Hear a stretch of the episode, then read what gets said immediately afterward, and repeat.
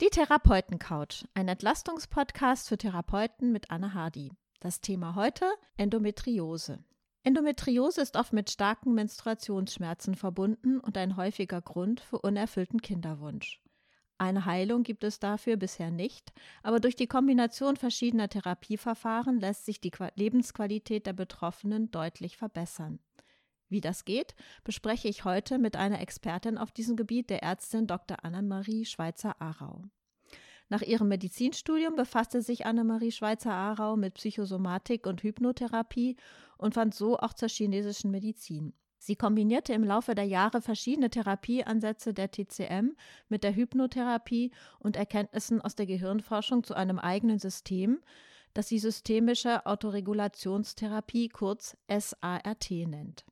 Im Rahmen einer großen Endometriose-Studie in den Jahren 2010 bis 2013 konnte sie zusammen mit einer Placebo-Forscherin, zwei Physikern und einer Gynäkologin zeigen, dass die SART klinisch wirksam ist und dadurch auch nachhaltige Veränderungen im Gehirn beobachtbar sind.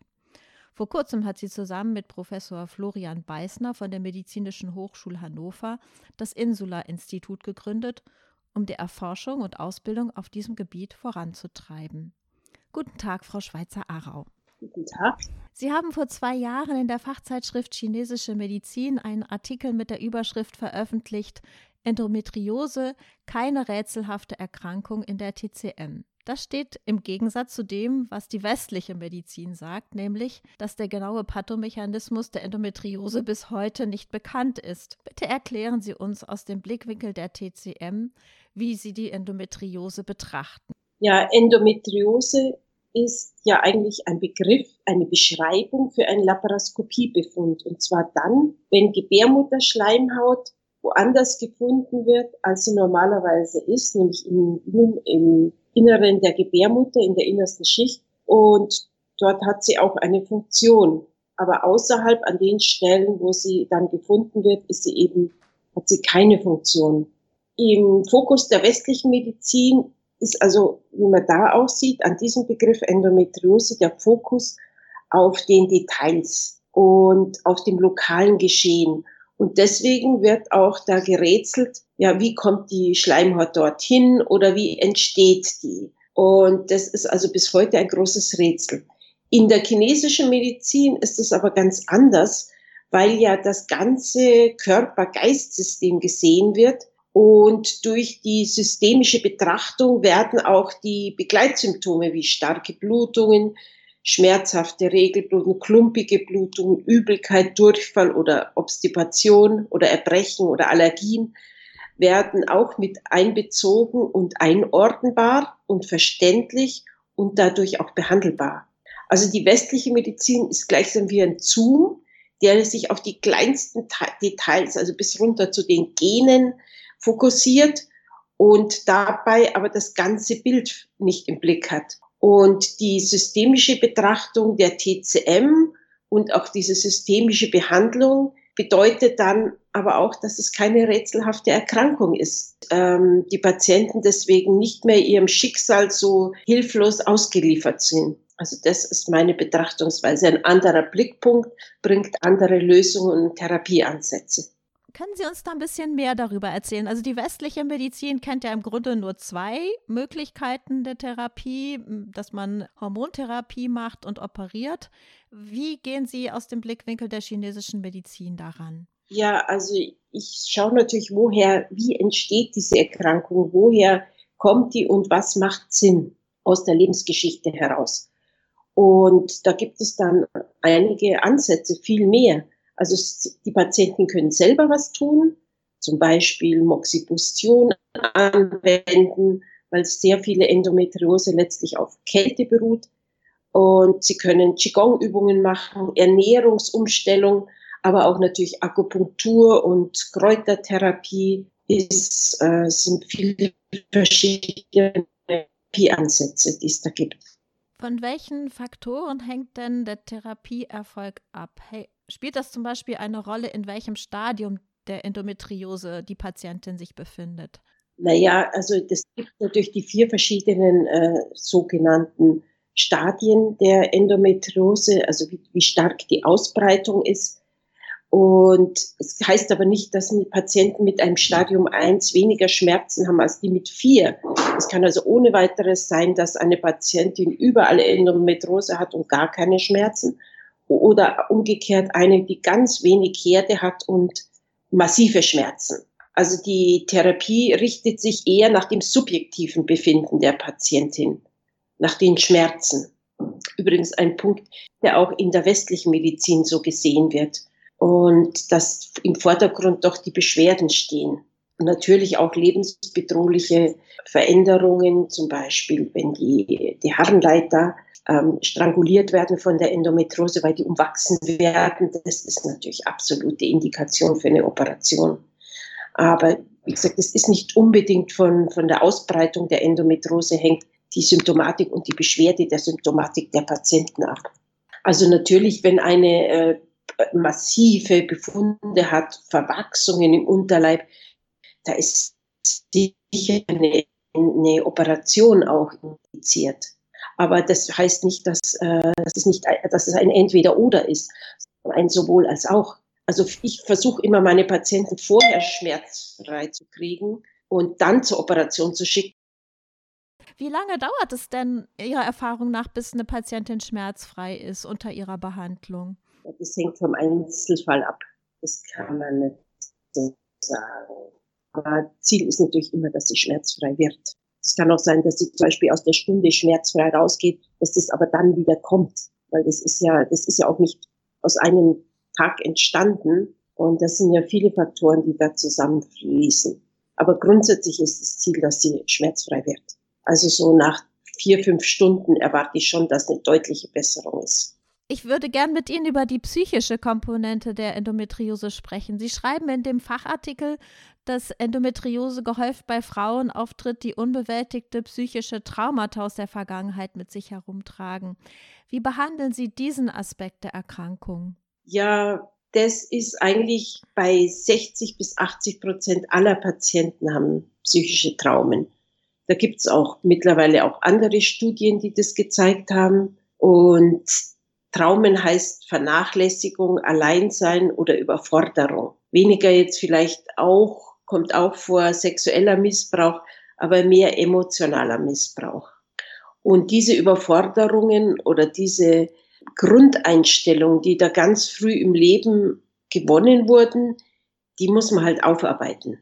Und das handelt sich nicht oft um ein einziges Trauma, sondern wirklich um die ganze Situation in der Familie. Also als Beispiel eine Patientin, die immer nachts geweckt wurde von der Mutter, wenn der Vater betrunken nach Hause kam und sie bedroht hat und die Patientin musste dann den Vater beruhigen. Und das sind natürlich Traumen, die, die sind nicht bei einer Behandlung weg. Diese völlige Überforderung und gleichzeitig ja, so einen Mann zu befriedigen oder auch also zu beruhigen, sagen wir so, und auch die, also die, die wildesten Geschichten kommen da letztlich hoch.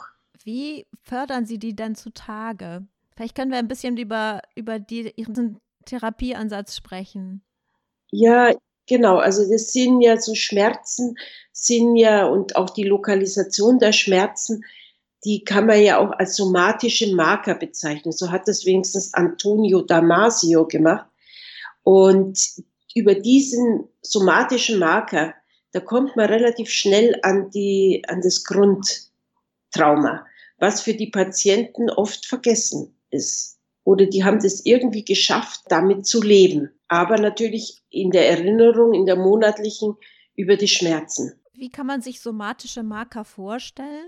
Das sind körperlich festgelegte Schmerzen, Empfindungen, Anspannungen, Kältegefühle, Hitzegefühle, das nennt Antonio Damasio somatische Marker bestimmter Erinnerungen. In unserer Studie haben, konnten wir das ja auch zeigen, dass da hm, diese Erinnerungen, die im Hippocampus gespeichert sind, dass es da zu einer Veränderung kommt durch die Therapie. Wie ist denn der Ablauf ungefähr so einer Therapie? Sie schreiben über Trance?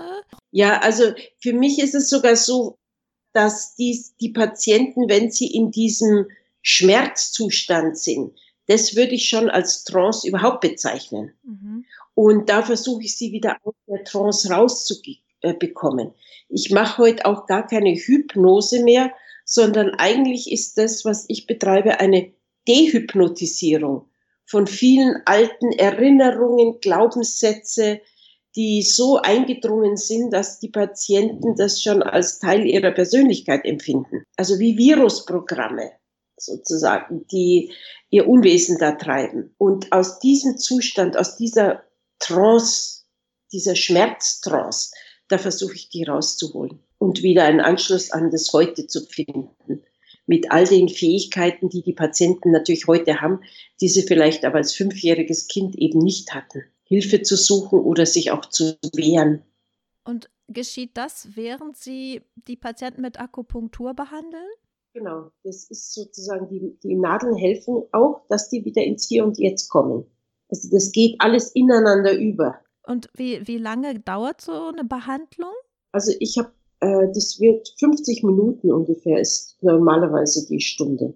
Was muss denn jemand, der jetzt in, in, chinesischer Medizin ausgebildet ist, zusätzlich noch für Kenntnisse haben, um mit Endometriose-Patienten gut umgehen zu können, sie gut behandeln zu können? er muss natürlich das medizinische Wissen aus Hintergrund haben. Also was das eigentlich ist, wie das ausschaut, die ganzen Gefahren auch, die drohen. Also wie zum Beispiel eben, dass eine Niere stumm werden kann, weil die, die Endometriose die, den Harnleiter engt oder ja auch Knoten am Darm, die zu Darmblutungen führen. Also wichtig ist immer A, dass man die Patientin ernst nimmt ja, und ihre Beschwerden. Und das ist leider das, was in der Schulmedizin oft den Patienten nicht widerfährt, sondern die, es dauert oft acht Jahre, im Durchschnitt acht Jahre, bis sie überhaupt einmal die Diagnose bekommen, dass sie Endometriose haben. Also bis die jemand wirklich mal ernst nimmt und nicht sagt, na ja, das haben halt 50 Prozent aller Frauen Menstruationsbeschwerden. Ja. Also wichtig ist, dass man die Patientin in Schmerz ernst nimmt. Und das ist schon mal das Grundsätzliche von der medizinischen Seite her. Dann von der chinesischen Seite her natürlich eine gute Ausbildung in TCM, vor allen Dingen das Blutstase zu verstehen und auch Qi. Keine Kenntnisse in Psychotherapie? Um Himmels Willen, wenn Sie das nicht haben, brauchen Sie gar nicht ab. Das ist ja klar. Also ich meine, sonst gehen Sie ja an, an einen Menschen ran wie ein Auto das ist ja, das Wesentliche ist ja die, die, das Ganze und sich auch wirklich einzufühlen in die Patienten. Braucht es denn dafür eine formale Ausbildung?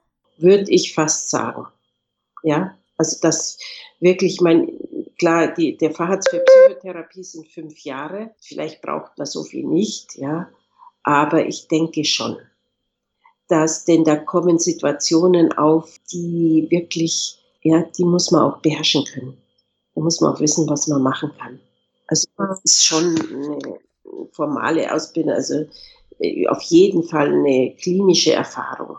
Ich würde gern mit Ihnen noch über Kinderwunsch sprechen. Das ist ja auch äh, schwierig bei der Diagnose Endometriose. Die westliche Medizin rät in diesem Fall meistens zur Operation und dann sagt man, in den ersten sechs Monaten nach der OP ist die Wahrscheinlichkeit für eine Schwangerschaft am höchsten. Wie unterstützen Sie den Kinderwunsch mit SART? Ja, also ich, ich stelle eigentlich fest, dass die Patientinnen ganz im Gegensatz, was man sonst hört, mit Endometriose besonders gut schwanger werden. Das ist einfach eine Feststellung. Es kommt ist kaum eine, die dann nicht schwanger wird und Endometriose hat. Manchmal brauchen sie tatsächlich eine Operation und es stimmt dann auch, dass die in den ersten sechs Monaten dann besonders gut schwanger werden. Das ist tatsächlich so. Und auch eine Schwangerschaft kann helfen, auch die restlichen Symptome zum Verschwinden zu bringen. Also in meinem Gästebuch bei srt.de, da können Sie ja lesen, was die Patienten schreiben, wie die nach, nachdem dann der Kinderwunsch erfüllt ist, auch die Symptome nicht mehr vorhanden sind. Aber auch schon vorher. Also ich versuche es natürlich dann, dass die Symptome besser werden, schon bevor sie schwanger werden. Weil chinesisch heißt es ja, das sind ja Energieblockaden da, dass der Lebensfluss ist blockiert. Und das ist natürlich wichtig, dass der erst wieder in Gang kommt und man sich erst wieder lebendig fühlt, ehe man, ehe man dann ein Kind einlädt, dass es sich im Unterleib bequem macht. Und in der Behandlung würden Sie da erstmal sagen, wir beseitigen die Blutstasen und füllen die Energie und das Blut wieder auf? Oder haben Sie ein bestimmtes Behandlungsschema? Nein, ich habe überhaupt keine Schemen. Das ist wirklich ein, ein ich gehe von jeder Stunde einzeln aus. Aber das, mir geht es darum, dass die Patientin das spürt und nicht so auf meine Worte festlegt, sondern auf dem, dass sie sich wieder lebendig fühlt. Und die spürt es dann schon, wenn der Zeitpunkt gekommen ist. Ja, und ich weiß nicht alles, äh, überhaupt nicht. Und sie kann das spüren. Und wenn sie dann einen IVF-Versuch macht, IVF naturell, das ist etwas, was ich immer rate, also ohne Hormone, nur das eine Ei, was heranwächst, wenn es sein muss, dann ähm, spürt es die Patientin schon. Das ist so mein Eindruck. Dass ich da über die Patienten bestimme oder denen sage, was sie machen sollen, das mache ich also sehr ungern. Das haben Sie ja in Ihrem Leben meistens auch schon zur Genüge gehabt, ne? Ja, das ist auch ein Hauptproblem, dass die meistens sehr folgsam sind. Und ich versuche die dann oft erst wieder in den Widerstand reinzubringen. Dass die wieder spüren, was für sie gut ist, ehe sie sich alles aufschwatzen lassen. Ja. Jetzt nochmal zum Thema Rezidive, haben Sie ja eben schon angesprochen. Nach einer Schwangerschaft ist es sehr selten. Und wie ist es Ihrer Erfahrung nach ohne Schwangerschaft? Ja, auch. Also die Patienten, die jetzt ich so übers blicke, das sind manche, die, ja, die ich jetzt 20 Jahre so überblicke. Da war also das wirklich das Highlight war neulich eine Patientin, die äh, sich verabschiedet hat von ihrem Arzt, ihren langjährigen Arzt, der sich schon auch fünfmal operiert hat und der dann gesagt hat, also, weil der ist in Pension gegangen, der dann gesagt hat, also wenn ich es nicht wüsste, dass ich sie fünfmal operiert habe, ich würde nie glauben, dass sie Endometriose gehabt haben. Das heißt also, nachdem sie bei Ihnen in der Behandlung war, ist, ist nie wieder was aufgetreten. Genau. Das kann man sich auch vorstellen, wenn solche, äh, ja, solche Energieströme wieder regelrecht fließen, dann warum soll das wieder auftreten? Und, das, äh, und der Körper hat, ist ein unglaubliche hat er eine ganz große Heilungstendenz und versucht es natürlich selber zu regulieren. Und wenn er da wieder einmal in die Lage dazu versetzt wird, dann kann er das auch wieder. Ich habe zum Beispiel neulich eine Patientin ruft mich an, ganz aufgeregt. Stellen Sie sich mal vor, ich bin bei einem neuen Gynäkologen, weil der alte auch in Pension gegangen ist. Und ich habe dem erzählt, dass ich Endometrose habe und die hatte wirklich freie Flüssigkeit im Bauch. Also die hatte wirklich extrem und hochaktive Endometriose. Und der sagt, nein, nein, Sie haben nie Endometriose gehabt, das kann nur eine Fehldiagnose gewesen sein. Ja, das ist eine schöne Geschichte. Jetzt hatte ich ja eingangs auch diese große Endometriose-Studie erwähnt, die Sie gemacht haben. Und die zeigt, dass die SART dauerhaft die Konnektivität bestimmter Gehirnareale verändert. Können Sie uns dazu ein bisschen was erzählen? Diese Studie, ja, da kann ich Ihnen schon erzählen. Die haben wir, also das war hm, ein Projekt, was ich schon lange, lange, lange hatte. Und dann glücklicherweise habe ich eben den Professor Beißner kennengelernt und die Frau Popovici, eine Gynäkologin aus München. Und zusammen haben wir dann diese Endometriose-Studie durchgeführt. Und bei jeder Patientin vorher, vor, also vor, der, vor wir mit der Therapie begonnen haben, und nach drei Monaten und nach sechs Monaten eine fMRI-Untersuchung, also ein funktionelles Magnetic Resonance Imaging durchgeführt. Dabei konnte man also sehen, dass wie die Therapie die Konnektivität im Hirn verändert hat. Wir haben uns jetzt bisher nur auf dem Hippocampus konzentriert und haben das da festgestellt, dass also die Konnektivität zum somatosensorischen Körper, zur Cortex sich verändert hat und zu anderen Hirnstrukturen auch. Und das war also nur in der Behandlungsgruppe und in der Kontrollgruppe, die also erst später behandelt wurde, nach drei Monaten. Das war dann auch, aber erst später. Und das übrigens mit den Kontrollgruppen war der schwierigste Teil für mich in dieser Studie, dass man Patienten aus wissenschaftlichen Gründen drei Monate sowas vorenthalten muss. Das Los hat entschieden, in welche Gruppe die Patienten kommen. Aber ich habe Gott sei Dank nichts damit zu tun gehabt, weil das fällt mir immer sehr schwer, jemand abzuweisen, der jetzt Schmerzen hat. Die Untersuchungen gehen also weiter. Diese Daten sind also ein riesiger Datenberg, den wir da haben. Und der wird jetzt gerade in Chicago von einer anderen Gruppe noch untersucht, wie das sich auf andere Hirnareale ausgewirkt hat. weil es vermutlich ist es natürlich ein Geschehen, was nicht nur auf den Hippocampus fokussiert war, sondern auf andere Hirnareale auch, wie zum Beispiel die Insula. Sie haben ja auch mir erzählt, dass Sie jetzt ein Insula-Institut gegründet haben mit dem Professor Beißner. Was ist da die Aufgabe? Wollen Sie sich da mehr auf die Insula konzentrieren? Ja, wir haben das so genannt, die Insula. Und äh, da ist also die Hauptaufgabe unseres Instituts wird sein, Forschung und Ausbildung auch. Und eventuell auch Kongresse zu veranstalten. Das kommt jetzt darauf an, wie viel, wie viel Spenden wir auch kriegen, um dies zu finanzieren und wie viele äh, Forschungsprojekte wir lancieren können, die dann auch vom Bund durch Fördergelder finanziert werden. Da sind die Therapeuten, die, die sich dort melden können für eine Fortbildung, äh, müssen das Ärzte sein? Das ist wahrscheinlich nicht nur Ärzte. Also das ist schon ein breiteres Ausbildungsangebot, aber wir müssen das noch für verschiedene Gruppen spezifizieren zum Beispiel für Psychotherapeuten oder für Ärzte, die brauchen natürlich, oder für ärztliche Psychotherapeuten braucht man natürlich überall andere Grundvoraussetzungen dann. Wie so oft bei interdisziplinären Vorhaben. Ich habe gesehen, Sie haben auch die Schweizer Arau Foundation gegründet. Ähm, und da geht es aber um Forschungsprojekte, richtig? Das sind nur Forschungsprojekte, ja. Das habe ich auch damals gegründet, um unter anderem die Frau Professor Karin Meissner zu unterstützen. Ja, in der Forschung. Und die ist also auch sehr forscherisch tätig und hat schon einige Publikationen veröffentlicht. Das kann man auf der Seite von Schweizer Arau Foundation ja nachlesen. Und da ist auch vor allen Dingen auch der Kinderwunsch im Vordergrund, Kinderwunschbehandlungen. Aber auch die Endometriose-Studie wurde darüber auch finanziert. Nochmal zu der klinischen Praxis. Können Sie uns da ein paar Zahlen nennen? Ich mache ja so ein Register, das habe ich Ihnen, glaube ich, erzählt, oder? Ja, was wird denn in dem Register genau erfasst? Ja, alle Patientinnen, die zu mir kommen. Ja, und wie viele sind das jetzt inzwischen? Ja, ungefähr mit Kinderwunsch sind 70, 80. Die aber nicht jetzt nur mit Endometriose als Vorerkrankung kommen. Ja, ungefähr. Also viele haben ja Endometriose, die zu mir kommen. Also in die, wir haben auf jeden Fall 212 Patienten in drei Jahren. Ja. Also das Jahr ungefähr so 70, 80 Patienten, die da kommen. Und da war es also so, dass von der Endometriose, von den Endometriose-Patienten sind 72,6 Prozent mit einem Kind nach Hause gegangen. Ja. Und wie, wie war die Altersstruktur? Ist normal. Also wobei ich eher ältere Patienten habe, natürlich. Also die äh, bei Beginn der Therapie waren die alle im Durchschnitt, der Durchschnitt war 36,4 Jahre, was natürlich sehr hoch ist.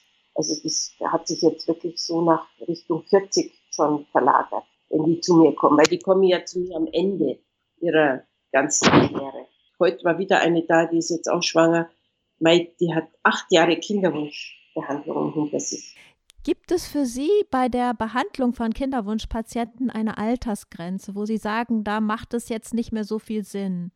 Ja, also über 42 ist es schon sehr schwierig. Also das sind Raritäten, wenn da mal eine mit 43 oder 44 schwanger wird. Mit der eigenen Eizelle. Mit fremden Eizellen ist das was anderes. Und wenn die schwanger werden, werden sie auch immer spontan schwanger, aber nicht über IVF, also vielleicht sogar noch schwanger, aber dann haben sie oft Fehlgeburten. Und was halt dann ist, das sind häufig genetisch veränderte Eizellen oder Embryonen. Also wenn man untersucht die Aborte, das sind immer irgendwelche Trisomien, die da entstehen.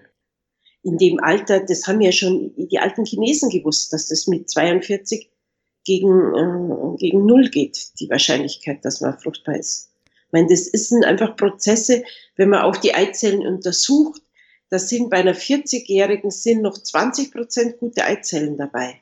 Das kann natürlich wirklich sein, dass die schwanger werden. Ja, das ist jetzt nicht ausgeschlossen.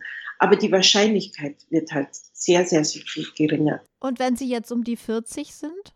Ist noch ein bisschen leichter. Aber auch da haben Sie eben von 80 Prozent, von 100 Prozent Eizellen 20 Prozent nur noch, die gut sind, aus denen wirklich noch ein Kind entstehen kann. Und das Problem ist ja, dass die Eizelle bei der im Mutterleib schon angelegt wird und sich auch nicht verändert und nicht teilt und nicht erneuert, anders als die Spermien. und dadurch alle Impacts des ganzen Lebens abbekommen hat. Alle anderen Körperzellen haben sich in der Zeit noch verändert, nur die Eizelle nicht. Und raten Sie dann zu einer Eizellspende? Wenn jetzt der Kinderwunsch tatsächlich so groß ist, dass Sie das nochmal so machen wollen? Das ist eine nicht legale Frage, die Sie mir stellen, weil Eizelle in Deutschland verboten ist. Ich weiß, aber wir wissen ja auch, dass viele trotzdem ins Ausland gehen und das machen, ja. Ja, ich finde das ein Unding, ganz ehrlich gesagt, dass die Eizellspende hier in Deutschland verboten ist.